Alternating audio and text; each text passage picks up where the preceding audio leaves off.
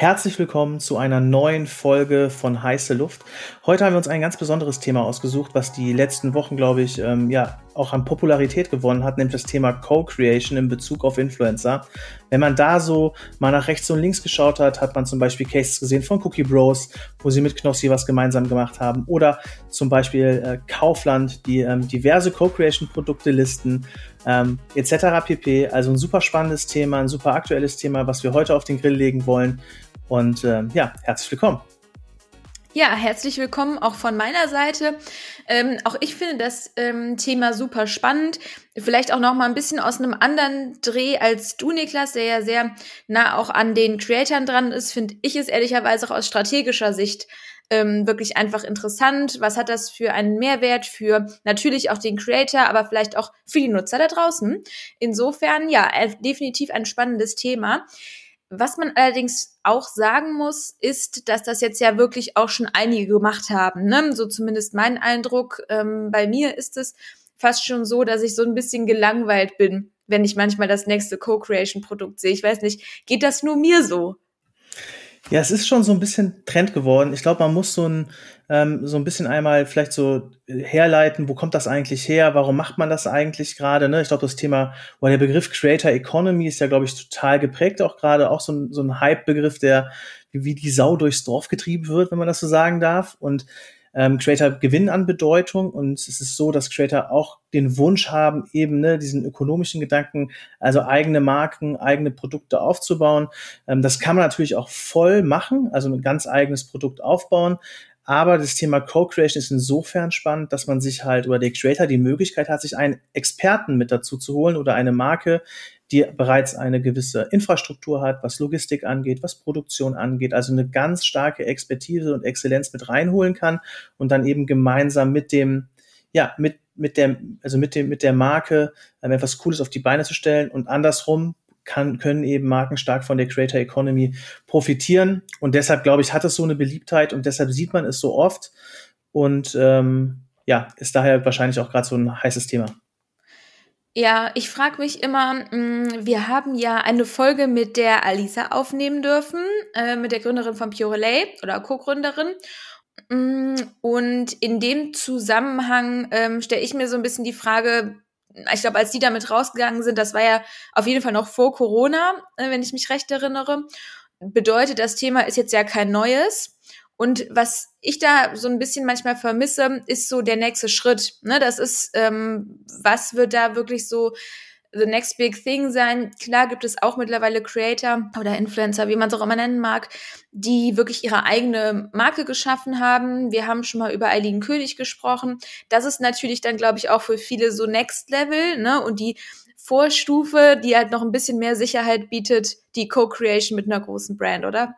Ja, absolut. Einerseits finanziell, wenn man jetzt ein eigenes Produkt rausbringen ähm, möchte, hat man natürlich auch irgendwie eine gewisse, ähm, ja, ein gewisses Buy-in, sage ich mal, oder gewisse ähm, äh, Fixkosten, die vorab fällig werden. Ne? Und das Risiko, da nicht tragen zu müssen, ist natürlich irgendwie für Creator super spannend. Dann eben die Logistik, die ich angesprochen habe.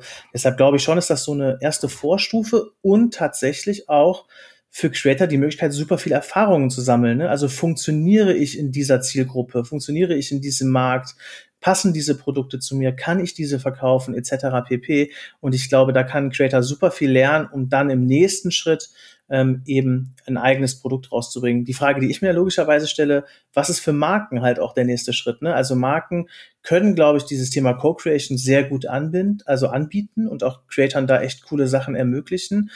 Aber was kann eine Marke dann eben darauf aufbauen? Ne? Das ist so ein bisschen, glaube ich, schon eine spannende Frage. Was ich da ganz gut finde, vielleicht um direkt mal so ein Case-Beispiel zu bringen, ist das, was Kaufland gerade macht, ehrlicherweise, ähm, weil ich finde, dass die Creatoren in Summe sehr, sehr viel ermöglichen und auch, glaube ich, gerade stark dieses Thema Creator Economy für sich gewinnen und auch nutzen. Das ist einerseits, dass eben Co-Creation-Produkte sehr stark listen, wie zum Beispiel das Eis, was Knossi gemeinsam, das Eis, nee, den, den Keksteig, den äh, Knossi gemeinsam mit Cookie Bros rausgebracht hat zum Beispiel, ähm, halt eben diese Co-Creation-Produkte listen, aber eben auch darüber hinaus Creator-Brands, wie zum Beispiel den Eistee von Capital Bra oder auch mit einer Hausmarke ein Eis mit den Geissens rausgebracht haben. Also ich glaube, dort Klar muss man dazu auch sagen, Kaufland listet extremst viele Produkte, hat ein ganz breites Produktportfolio. Natürlich können die super viele Produkte auch listen, ja, und können da auch sehr viel anbieten. Aber ich finde, die machen das sehr, sehr gut. Und wenn man dann zum Beispiel, da habe ich auch einen LinkedIn-Post zu gesehen, äh, vom Tilo Wessel, ähm, dass er sagt, so ungefähr, dass der Prospekt bald die neue Bravo wird, weil man da merkt, dass da so richtig Popkultur einzieht. Also von daher glaube ich, dass die da gerade das doch ganz gut machen, so, ja. Mm, weil wir ja hier bei heiße Luft sind und ja zumindest den Anspruch haben, ab und an mal ein Thema auf den Grill zu legen, blöde Frage. Ist das dann nicht einfach mehr als ein Werbegesicht, so wie man es schon von vor 20 Jahren oder wann auch immer kannte, wenn einfach ein Promi, den man dann halt nicht aus dem Internet kennt, ja, sondern vielleicht eher aus dem Fernsehen oder ähnliches, wenn der einfach das Gesicht von einem Produkt ist, das nicht irgendwas, also es ist nicht genau das gleiche? Bei manchen Produkten bestimmt, kann man auf jeden Fall so sagen. ich glaube, da gibt es schon Synergien ähm, oder wie soll ich sagen, Analogien besser gesagt. Also ich glaube schon, dass es manche Marken sich einfach dann einen großen Creator einkaufen, den vor den Zug spannen und dann irgendwie das als Werbegesicht fungieren und sagen, hey, es ist irgendwie eine eigene Kollektion gewesen. So, das glaube ich, gibt es auch. Ähm, ich kann da nur an die Creator und auch an die Managements appellieren sich eben, wie soll ich sagen, auch bewusst in diese Produktentwicklung mit einzubinden. Ne? Also wenn die Möglichkeit besteht und man da dort auch, ähm, ja, irgendwie, ich sag mal, Teil davon sein kann, seine eigenen Ideen einfließen lassen kann und darauf auch besteht, dann wird es eine Co-Creation, ansonsten ist es halt ein Testimonial-Deal. Und sicherlich gibt es auch bestimmt, ähm, ja, wie soll ich sagen, die eine oder andere Marke, die das Co-Creation nennt, aber eigentlich ein Testimonial-Deal gemacht hat, ja. Ja, das das glaube ich irgendwie auch. Ich weiß gar nicht mehr, von welchem Case ich es im Kopf habe. Es gibt ja durchaus auch das Szenario, dass der Creator beteiligt wird. Ne? Also man kriegt den Input vom Creator oder seine Erfahrungen oder sein Wissen auch über die Zielgruppe zum Beispiel. Er gibt einem Input rein, so auch in der Produktentwicklung und wird danach einfach beteiligt. Wäre ja durchaus auch nochmal eine Variation vom ähm, originellen, von der originellen Co-Creation. Ja, absolut. Ich glaube, da gibt's halt wirklich auch ganz unterschiedliche ähm, Bezahlmöglichkeiten. Ne? Es gibt schon Marken, die dann klassisch so ein, ich sag, sag mal, so ein Lizenzdeal machen und an dem Markennamen des Creators und an dem Gesicht, ich sage mal blöd gesprochen, einfach ein Ticket ziehen und eine Lizenz buchen und das dann einfach ähm, da irgendwie so ein Fixum läuft. So, das ist, glaube ich, auch aus meiner Erfahrung so der Standard, ja. Aber natürlich ist es schön, wenn dort vielleicht auch eine variable Komponente drin ist, ne, losgelöst von einem Fixum, ähm, eben auch da eine variable Vergütung, ähm, ja, wie soll ich sagen, Teil davon wird, dass der Creator auch eben eine gewisse Motivation hat, da vielleicht auch den einen oder anderen Absatz zu triggern. Aber ich glaube, größtenteils, auch gerne die Frage nach draußen, gibt es bestimmt andere Leute, die da auch nochmal andere Erfahrungen sammeln, glaube ich schon, dass es eher so ein Lizenzthema ist, ja. Ja, das glaube ich nämlich auch. Und dann ist es ja nicht viel mehr, als sich das Gesicht einzukaufen, ne? Weil dann kauft man sich ja sogar nur bedingt noch die Reichweite ein. Die würde man sich ja dann eher noch einkaufen, indem man so sagt, hey, und wenn du ähm, über den, oder wenn wir zusammen über den Umsatz XY ähm, kommen, dann gibt's noch mal, keine Ahnung, x tausend on top. Ja, was ich da zum Beispiel super spannend fand, hatte ich jetzt letztens im OMR-Podcast gehört, dieses Schüttflix-Thema. Kennst du das? Mhm, ja. Mit, äh, mit Sophia Tomalla. Das, also die, die Podcast-Folge, also ne, auf jeden Fall ein Shoutout mal an die Folge, weil ich finde, die beschreibt eigentlich ziemlich cool, wie man sowas auch auf einer ganz anderen Ebene auch nochmal denken kann. Ein, also ne, in dem Podcast wird halt auch beschrieben, dass Sophia damals, als sie noch ein Startup war, in Schüttflix eben als Testimonial angefragt wurde, sie aber gesagt hat, hey, ich finde das irgendwie spannend, passt auch zu meiner Zielgruppe, die halt stark männlich dominiert ist so und hat gesagt, so wenn ich aber für euch Testimonial will, dann will ich halt Anteile am, an der Company haben so und dann ist sie auch Anteilseignerin geworden, also ist jetzt auch mit Gesellschafterin ähm, und halt hat losgelöst halt diesen Testimonial-Vertrag. Und ich finde, das ist eigentlich ein ziemlich geiles Beispiel, wie halt auch so, wie soll ich sagen, es ist keine Co klassische Co-Creation, aber wie so eine Zusammenarbeit aussehen kann. Wenn sie halt auch als, ich sag mal, als Gesellschafterin mit drin ist, hat sie natürlich eine ganz andere Motivation, eben, ich sag mal, für die Marke als Gesicht dazustehen, ihre Reichweite und ihren Markennamen dafür zu nutzen, die Bekanntheit des Produkts zu steigern in der Zielgruppe, ist eine ganz andere Motivation. Und da finde ich es halt irgendwie echt, echt eine spannende Geschichte und auch echt ein cooles, rundes Ding, so, wie man so, wie man so eine Partnerschaft auch leben kann.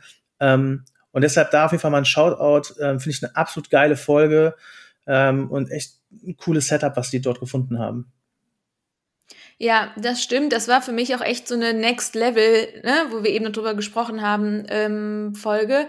Definitiv.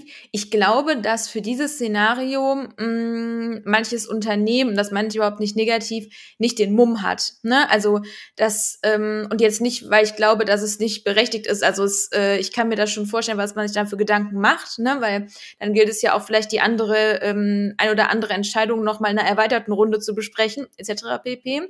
Deswegen ich kann die Bedenken, glaube ich, schon größtenteils verstehen. Und die sind dann, denke ich, auch häufig die Hemmung an der Stelle. Ne? Ja, safe.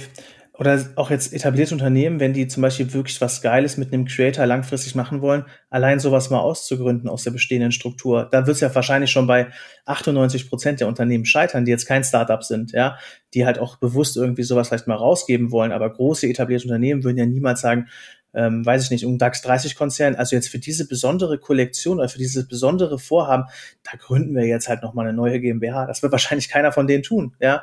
Aber anders würdest du es ja auch nicht hinbekommen, jetzt jemanden daran zu beteiligen, Creator zum Beispiel. Ich glaube, da wird es auch wieder an Strukturen halt scheitern.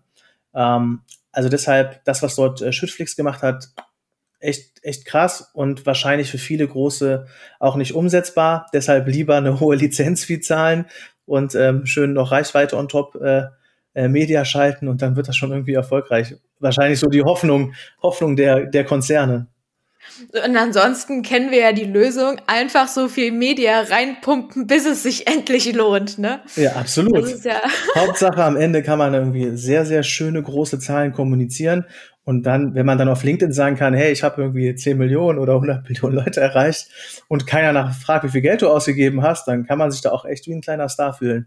Ja, einmal auf die Schulter geklopft und gut ist. Mm, was ich dann noch mal irgendwie spannend finde, oder anders, was ich nicht so gut fand, um mal wieder, wie gesagt, diesem äh, Thema Grillen gerecht zu werden, wenn das nur so One-Shots sind. Ne? Also wenn man dann mal so ein Produkt sieht, und dann ist halt, wie gesagt, das Gesicht mal drauf. Das heißt, es hat überhaupt keine Langfristigkeit. Ähm, das finde ich irgendwie auch nicht gut. Das wirkt so sehr beliebig. Ne? Ähm, da kommt es aber, finde ich, natürlich auch drauf an. Du hast eben den Case von Kaufland irgendwie reingebracht. Das ist ja ein sehr niedrigpreisiges Produkt. Ich finde, das ist nochmal anders. So, dann kann von mir aus auch auf dem, keine Ahnung, Gesicht vom Eis die Frau Geis ähm, sein oder auch nicht. Aber ähm, ich finde so ab einem bestimmten, ja, irgendwie kommunizierten Wert, finde ich es komisch. Ja, also ich finde auch, dass wir das halt bei vielen Sachen sind, auch wo Creator, ja, wie soll man sagen, Teil der Party sind, ne? Es ist manchmal besser, weg von diesen One-Shots hin zu einer langfristigen, nachhaltigen Integration des Creators in das Ökosystem. Und ich glaube, das ist bei dem Co-Creation-Thema auch so. Ich glaube, dass ja manche Marken dann vielleicht auch gerne mal so von Creator zu Creator springen. Ne? Jetzt zum Beispiel bei Pure Relay ist es ja so, dass man dort eben zu gewissen Anlässen, zum Beispiel zum Thema Valentinstag, dann eben mit einem Creator eine Kollektion rausbringt oder dann zum Thema, boah, ich bin jetzt nicht so im Schmuckbusiness drin, ne, aber im so Summer Collection oder so, dann gibt's dann ein neues Gesicht. Also dort ist halt schon, glaube ich, eine klare Strategie mit wechselnden Creatoren, die aber auch wahrscheinlich danach noch mit der Marke arbeiten, was ja auch okay ist. Ähm, also da ist das schon irgendwie eine nachhaltige Strategie, aber aus einer Creator-Perspektive, glaube ich, sollte auch immer das Ziel sein, weg von so einem One-Shot hin zu einer langfristigen, nachhaltigen Integration bei so einem Thema Co-Creation. Und ähm, ja, weil ansonsten, glaube ich, ist das auch nicht, nicht so glaubwürdig und nicht so aufrichtig und nicht so authentisch, ja. Das sind doch ähm, ein gute letzte Worte und vor allen Dingen auch ein guter Appell, glaube ich, in die Runde. Ähm, ja, wir freuen uns, wenn euch die Folge gefallen hat, wenn ihr uns ein Abo dalasst und ansonsten freuen wir uns aber so oder so auch, egal auf welchem Kanal, natürlich über Feedback. So ist es. Dann wünschen wir euch allen noch einen schönen Tag und hoffen, dass ihr bald wieder einschaltet. Bis dahin.